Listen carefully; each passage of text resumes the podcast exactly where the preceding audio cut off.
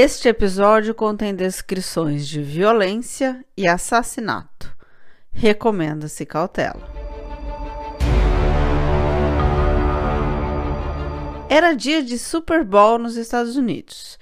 As meninas da família Eutu combinaram de assistirem juntas ao evento. Jill já morava sozinha em um apartamento a poucos quilômetros da casa da sua mãe. Elas se conversavam todos os dias, pelo menos por telefone, e Jill tinha então combinado que iria no domingo para a casa da mãe assistir ao Super Bowl junto com ela e a irmã mais nova. Só que Jill não foi. O que aconteceu com ela? Vamos analisar o caso e continuar sem resposta. Eu sou Renata Vei. E eu sou Karen Fabiana. E esse é o Mentes Criminosas Podcast.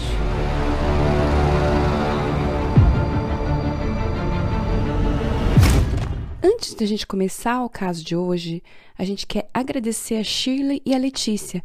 Muito obrigada, vocês nos ajudam muito e nos encorajam a continuar com esse trabalho. Gostaríamos também de dar a boa notícia que o nosso cadastro na Aurelo foi aceito. Então pedimos gentilmente que nos ouçam pelo Aurelo, já que lá vocês não pagam nada e a gente recebe 3 centavos por play. Claro que somos um podcast pequeno ainda, então a gente precisa da ajuda de vocês com os Pix. Na Aurelo também podemos criar modalidades de apoio e estamos pensando o que podemos oferecer para vocês que nos apoiaram. Então, nossa ideia é caso mensal de mistérios e sem solução e caso mensal discutindo o comportamento do criminoso em sala de interrogatório.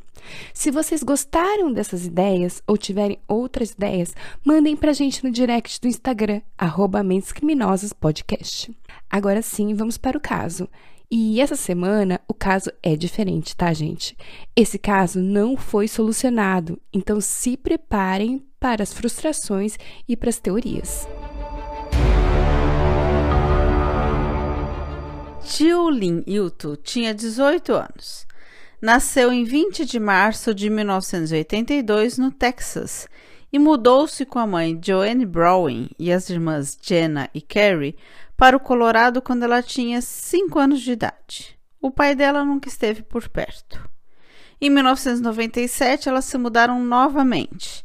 Dessa vez foram para Syracuse, estado de Nova York. Isso porque Joanne sentia muito medo no Colorado. O porte de armas lá era amplamente motivado e a sensação de perigo era tanta que na escola as crianças tinham que passar por um detector de metais na hora de entrar. Já pensou? Que desespero, né? Joane tinha tanto medo que no último ano ela estava fazendo homeschooling com as crianças, embora ela nem gostasse disso. Então decidiu se mudar para Syracuse. Em Syracuse, a coisa foi bem difícil no começo. Sim, a sensação de tranquilidade era muito melhor, mas as dificuldades escolares eram grandes, especialmente porque o currículo que as meninas vinham estudando era muito diferente. Mas em pouco tempo elas superaram essas dificuldades, se adaptaram e finalmente a vida nova estava começando. Jiolin era uma jovem linda, alegre e ambiciosa na medida certa para querer trabalhar e se sustentar sozinha. E já tinha conquistado um trabalho que a ajudava a pagar o aluguel. Então ela alugou um apartamento para começar ali a sua independência.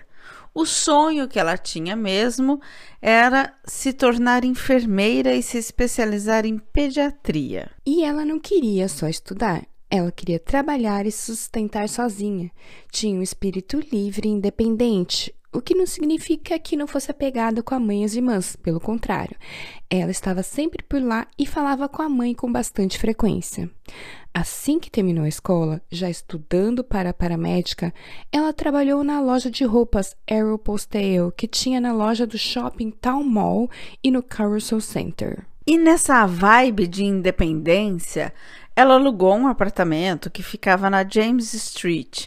Muito perto tinha um ponto de ônibus, era também próximo do local de trabalho dela e ficava a um quilômetro e meio da casa da mãe. Então era um local que ela achou perfeito. Ali ela chegaria fácil ao trabalho, ela estaria bem perto do ponto de ônibus e ia para qualquer lugar da cidade. Ela estava muito perto da casa da mãe, que vivia com a irmã mais nova. A irmã mais velha já tinha saído de casa e acabava que ali a casa da mãe era o ponto de encontro das três irmãs, né? Então ela gostava de ficar por ali, ela estava sempre sempre na casa da mãe. E aí, em 28 de janeiro de 2001, Jolene fez planos para passar o domingo do Super Bowl com sua mãe e as irmãs. Estariam as quatro juntas naquele dia, mas a Jill não apareceu. A Joanne, sua mãe, ficou preocupada. Isso não era do feitio da Jill. Elas tinham conversado por telefone ao meio-dia e combinado que a Jill iria para lá dali umas horas. Nada parecia errado durante a conversa. Inclusive, elas terminaram a conversa com o habitual eu te amo. É, no início a mãe ficou preocupada e tal, mas pensou que a filha tivesse ido encontrar amigos, decidido fazer outro programa. A Joane ficou ligando para a filha desde a tarde até a noite e nada. Aí pensou: será que a filha foi na casa de alguma amiga e dormiu lá? Incomodada, resolveu ligar no dia seguinte de manhã bem cedo. Nada. Aí ligou no trabalho, pensando: agora ela me atende. E lá eles disseram que não, ela não tinha ido trabalhar e nem tinha ligado para avisar que faltaria. Aí, agora Joanne ficou realmente muito preocupada e decidiu ir até a casa da filha. A irmã mais nova foi junto. Ela bateu na porta do apartamento e não teve resposta. Mas como ela não conseguia ver nada vindo de dentro do apartamento, nem sons da filha, nem do cachorro, pensou que a filha teria saído realmente no dia anterior inclusive levado o cachorrinho junto, porque já tinha decidido dormir fora. Então, estava tudo bem, ela imaginou. Não era o comportamento normal da filha, era responsabilidade com o trabalho, mas aparentemente ela estava bem. Joanne já estava se sentindo quase aliviada quando bateu na porta de novo, só para ter certeza. E dessa vez escutou um gemido fraco e sufocado do cachorrinho Ruth, um Boston Terrier. Nesse momento, ela ficou em pânico e teve certeza que algo muito ruim tinha acontecido. Gente, que desespero por essa mãe. Me coloco no lugar dela e, sinceramente, quebra meu coração. Então, com muito medo, a Joane mexeu na fechadura e viu que a porta estava aberta. Ela entrou e o cachorrinho veio quase que se arrastando ali, triste, gemendo para o seu colo. Assim que ela o pegou no colo e se levantou, viu o corpo da filha no chão. Pelo estado do corpo, com ferimentos no tronco e no pescoço, ela soube que a filha estava morta. Depois disso, ela nem se lembra de muita coisa. Não se lembra nem de ter chamado a polícia. Só lembra que sentiu uma vontade muito forte de correr, abraçar a filha, um abraço que seria o último, e se sentiu brecada, como se algo a impedisse. A irmã mais nova veio atrás e viu a cena e, desesperada, saiu gritando pelo prédio enlouquecidamente. Ninguém abriu a porta em socorro. É bizarro como ninguém aparece quando escuta alguém gritar por ajuda. O medo congela as pessoas. Por isso indicam que se grite fogo, porque aí sim as pessoas saem de casa. Caso contrário, elas ficam com medo e se fecham ainda mais. Ela chegou a bater nas portas dos apartamentos pedindo ajuda e ninguém abriu a porta. Depois de um tempo, o zelador apareceu e a menina disse a ele que a irmã estava morta. Ele nem foi ver e sumiu. Na verdade, ele foi ligar para a polícia, mas a Joanne também já tinha ligado. Joanne se lembra apenas de estar ali, segurando o cachorrinho no colo. Em seguida, havia policiais, bombeiros só que ela também conta que viu a filha Jill passar por ela e ir embora. Bom, depois de uma cena tão traumatizante, é comum alucinações. Mas quem sou eu para duvidar do que ela viu, né? Arrisco a dizer que depois de uma cena tão traumatizante, o cérebro meio que expande e a gente adquire uma capacidade ali de realmente ver, escutar, sentir coisas que normalmente a gente não sentiria. Então, talvez naquele choque, esse terceiro olho, digamos assim, dela se abriu e ela realmente viu a filha indo embora. Que talvez estivesse indo embora ali tranquila, porque já encontrou a irmã e a mãe e podia sair. Vai saber, né? A ciência diz que é uma alucinação, que não tem nada ali. Mas nem só de ciência a gente vive, né? Eu não duvido de nada. Ela também contou que acreditava plenamente que quando encontrou o corpo de sua filha, Jolene a impediu de entrar no apartamento. Ela estava protegendo sua mãe de ir até o seu corpo, de abraçá-la. Quando Joanne congelou antes de fazer aquela ligação para o 911, Jolene estava tentando protegê-la, não querendo que sua mãe ficasse ainda mais traumatizada pela cena horrível. Os pais querem ver seus filhos crescerem felizes e saudáveis, se destacarem no mundo e formarem suas próprias famílias. Ver ali a vida da filha tendo sido tão brutalmente interrompida é um trauma irrecuperável. Depois que a filha foi assassinada, Joanne Brown assumiu a missão de encontrar o assassino e colocá-lo atrás das grades. Ela criou um site sobre sua filha, justforjulene.org, e instalou outdoors pelas ruas, pedindo informações que levassem ao assassino. A análise da cena do crime foi bem feita. Os peritos determinaram que ela tinha sido assassinada em algum momento entre o meio-dia e as 15 horas do dia 28 de janeiro. A polícia não acreditou que o roubo tenha sido o motivo, pois não havia dinheiro faltando. As fechaduras não foram quebradas, no entanto, havia sinais de luta. A polícia conseguiu coletar amostras de DNA da cena, embora não tenha levado uma prisão. Ela foi esfaqueada no corpo e pescoço várias vezes e a arma do crime estava lá. Era uma faca de cozinha da casa de Jill. Mas, embora tivessem coletado DNA, não havia impressões digitais na faca que incriminasse alguém. A polícia foi de porta em porta no prédio, interrogando os vizinhos, buscando saber se eles tinham ouvido ou visto alguma coisa. Poucos só souberam dizer que tinham visto ela entrando no prédio, só que sozinha naquele dia. Não ficou claro se o agressor era alguém que Jill conhecia pessoalmente ou se era um completo estranho. E ela tinha trabalhado em dois shoppings, então ela conhecia muita gente em Syracuse. Ela tinha tido alguns namorados e a mãe chegou a pensar que talvez tivesse sido um dos namorados dela ou até então um estranho, um stalker. Mas a polícia não achava nada. A polícia interrogou e coletou o DNA de inúmeros suspeitos e nada dava match. Nenhum dos suspeitos tinha aquele DNA. Interrogaram ex-namorados, amigos e amigas, porque parecia crime com ódio, dados os vários ferimentos. Então parecia um crime passional, bem característico de quando o agressor sente algo pela vítima, seja amor, ódio ou inveja, mas ninguém batia com o DNA coletado. Também teorizaram que poderia ser alguém do prédio, um vizinho ou até mesmo o zelador, porque ela tinha sido vista entrando sozinha no prédio. Ninguém viu nenhum estranho entrando. Então, poderia muito bem ser algum vizinho, alguém que já estava dentro, que tinha acesso ao prédio e zeladores possuem as chaves do apartamento e isso explicaria ter entrado no apartamento mesmo sem ela permitir. Isso porque não havia sinais de arrombamento na porta. Interrogou-se vários moradores e o zelador, mas não encontraram nada suspeito. E o DNA não batia com nenhum deles. Joanne moveu céus e terra. Ela conseguiu doações e um prêmio de 13 mil dólares foi oferecido para quem pudesse dar pistas que levasse ao assassino, mas nada de concreto apareceu.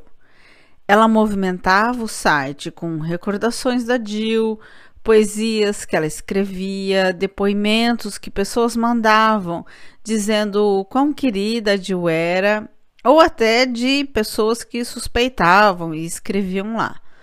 O site ainda está no ar, mas já não tem mais sido alimentado. Isso porque a Joane faleceu há alguns anos. O seu sonho era encontrar a filha no céu e dizer: Querida, nós o pegamos, está tudo bem agora. O meu sonho é que ela tenha encontrado a filha e tenha ouvido da filha: Está tudo bem, mamãe. Nada disso importa mais. Capitão Richard Walsh, da Divisão de Investigações Criminais do Departamento da Polícia de Syracuse, comentou publicamente sobre o caso. Ele expressou o desejo de toda a divisão de encontrar logo o assassino. Todo assassinato é importante para nós. As pessoas que trabalham nesses casos são muito dedicadas e perseguem todas as pistas com grande vigor. Outras pessoas, instituições, fundações se juntaram a Joanne nessa luta.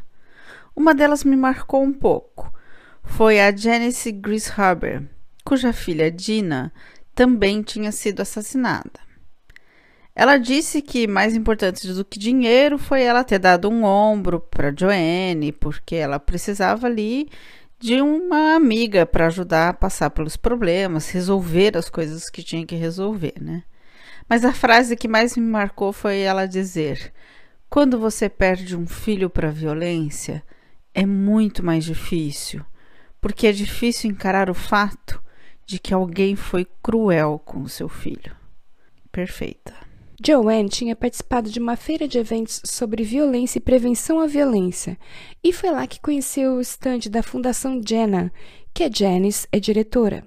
E a Joanne foi nessa feira justamente porque ela queria manter a filha viva na memória das pessoas, sempre acreditando que alguém sabia de alguma coisa. E ela queria muito encontrar justiça para a filha, além, claro, de proteger a população, porque afinal um assassino estava solta e podia ser qualquer um ao nosso lado. E a história de Joanne e Janice era até um pouco parecida. Bom, as duas tinham uma filha chamada Dina, só que no caso não foi a Dina que foi assassinada, a filha da Joanne, foi a Jill. Já a filha de Janice, sim, foi a Dina que foi morta também em seu apartamento e o cachorrinho dela também estava lá. Ai, gente, como seria bom que os cachorros falassem, né? Bom, no caso da Janice, um telefonema trouxe informações importantes e o assassino da filha Dina dela foi preso. Julie Euto foi sepultada no cemitério e mausoléu da Assunção, em Syracuse, Nova York. Seus familiares, amigos e membros da comunidade compareceram ao funeral para prestar suas homenagens. Seu pai, que não estava envolvido na vida de suas filhas, se recusou a aparecer no velório de Jill ou em seu funeral. Sem nem o que comentar sobre isso, né? Que absurdo. E piora os haters já existiam desde aquela época, nós que não, não nos dávamos conta. Falo isso porque muitas pessoas culparam a vítima e a família. Fala sério. Disseram que a menina de 18 anos morando sozinha não estava certo. Que a mãe ter deixado é porque a mãe não se importava que a menina quis ir morar sozinha para vadiar. Aff, que ódio! As pessoas fazem isso para poderem viver numa bolha ilusória de que o mal só acontece com os outros. Só que pensar assim só atrapalha. Por exemplo, a gente ama podcast, séries de true crime, porque de certa forma isso nos fascina, nos faz perceber e encarar os perigos da vida. Então, vamos dizer que nos prepara melhor para o mundo. Se a gente sabe que existe, a gente se previne, a gente percebe melhor os sinais, nossos alertas ficam mais aguçados. Então, culpar a vítima é, além de tudo, um desserviço para a humanidade. A gente tem que encarar os algozes, a gente tem que saber que eles existem e combatê-los. Fora que é muita crueldade, né? Parece chutar cachorro morto é cruel e é covarde. A gente fica tão brava e triste também quando vê esse tipo de injustiça. Já não houve justiça porque o culpado nunca foi encontrado, muito menos preso. Agora, culpar a vítima não dá, né? Culpar a vítima é um absurdo. Ela só queria ser independente, ter o seu espaço, talvez até aliviar as despesas para a mãe, que criou ela e as irmãs sozinha, dando um duro danado. É claro que a mãe estava sempre por perto, claro que elas eram amigas, elas eram muito próximas. A mãe sempre a apoiou. E as pessoas conseguem questionar dizendo que tipo de mãe que deixa a filha morar sozinha. E eu devolvo a pergunta: que tipo de mãe que corta os sonhos de um filho? E, infelizmente, a gente volta naquela questão que a gente sempre uh, tenta ressaltar, né? Se fosse um jovem homem que estivesse morando sozinho aos 18 anos, tivesse sido assassinado dentro de casa, será que a família dele receberia as mesmas críticas que a família da Jill recebeu? Certamente que não, né? Exatamente. Arrasou na sua colocação. E olha, nem é como se a mãe e a filha estivessem tão separadas assim. Elas estavam sempre em contato, moravam perto. E a própria Joanne tinha um espírito mais livre. Só que veja, ela teve um espírito mais livre porque foi obrigada. O pai das meninas sumiu, fez o famoso aborto masculino. Ela se viu sozinha e deu um jeito.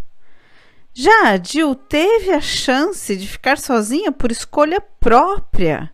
Uma mente criminosa interrompeu os sonhos dela, os sonhos da mãe para ela, os sonhos da irmã, talvez até os sonhos dos namorados que ela teve que queriam amá-la para sempre, talvez alguns deles e interrompeu os sonhos dos filhos que ela ia gerar. Quer dizer, foi um criminoso que interrompeu tudo, que acabou com a vida de um monte de gente. Esse criminoso é o único culpado. Eu, inclusive, sempre falo isso para as vítimas de violência que se sentem culpadas. A culpa sempre é do agressor. Mesmo que você ache que talvez você tenha provocado, a culpa sempre é de quem agride. A Joanne chegou a declarar. Ela era independente, disse Brownie sobre sua falecida filha. Ela queria trabalhar, ela queria ter o seu próprio lugar, queria estabelecer sua própria personalidade e queria dizer que o fazia. Fiquei sem palavras quando as pessoas me perguntam sobre isso, porque a primeira coisa que me vem à mente é: você tem filhos que estão indo para a faculdade e eles têm 18, 19 anos e estão morando em um dormitório. Como você pode me perguntar o que a minha filha de 18 anos está fazendo? Bem, ela está trabalhando, ela está pagando impostos, ela lutou e conseguiu. Joanne Browning apareceu em vários programas de TV americanos para chamar a atenção do público para o caso de assassinato de sua filha.